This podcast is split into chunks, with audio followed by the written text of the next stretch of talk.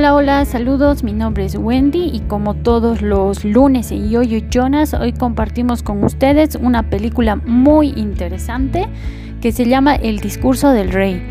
La película inicia con la escena donde el príncipe Alberto, duque de York, eh, interpretado por el actor Colin Firth, segundo hijo de Jorge V, tartamudea durante el discurso de clausura de la British Empire Exhibition en 1925 en el estadio de Wembley. Si bien ya había perdido la esperanza de curarse, su esposa Isabel lo convence para que vaya a ver a Lionel Locke, interpretado por Jeffrey Rush, un fonoaudiólogo australiano que vive en Londres.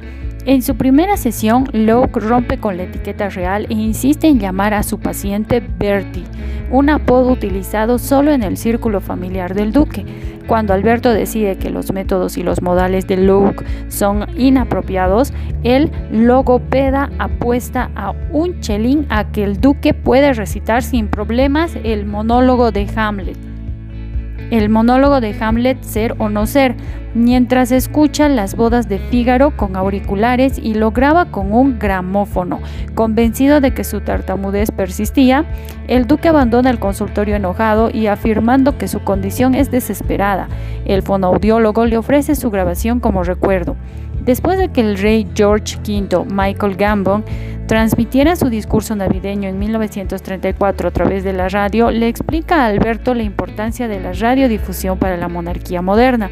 Le dice también que David Eduardo, el príncipe de Gales, interpretado por Guy Pearce, su hermano mayor, traerá desgracia para sí mismo la familia y el país cuando suba al trono y que dejaría al canciller Hitler y el primer Stalin ordenar las prioridades en Europa. El rey le pide que se prepare y que comience leyendo el discurso de su padre. El duque realiza un esfuerzo agotador para lograrlo. Más tarde, Alberto reproduce la grabación de Locke y escucha a sí mismo recitar a Shakespeare muy seguro. Vuelve a verlo con su esposa, pero le pide que no profundice en su vida privada y solo se enfoque en los aspectos físicos. Locke le enseña a relajar sus músculos y técnicas para controlar su respiración, pero continúa haciendo referencia sutilmente a las raíces psicológicas de la tartamudez. El duque revela más tarde algunas de las dificultades que enfrentó en su infancia, su relación tensa con su padre, estricto y poco afectuoso, la represión de su surdera, las tabillas metálicas dolorosas que usaba para corregir sus malformaciones en las rodillas, el abuso psicológico de su niñera, que no le daban de comer todos los días, y la temprana muerte de Juan, su querido hermano menor, que padecía epilepsia. Tras esto, ambos se hacen amigos. La verdad esta película es muy buena para el día de hoy que hablamos de educación emocional, porque lo que le pasaba en realidad al rey era que tenía pues un ataque de pánico, tenía, tenía miedo de expresarse y de que la gente lo escuchara porque nunca lo habían escuchado durante su infancia. Entonces esto a veces repercute en nuestra vida de adulto y algo que parece que no sería de importancia como tener a un niño diciendo mamá, mamá y que uno no le haga caso, pues sí tiene que ver.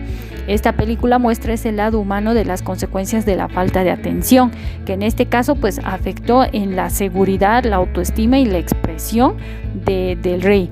Eh, les dejo pues en nuestro canal de Telegram la película para que la vean porque está muy excelentísimamente recomendada y esperemos de que les guste.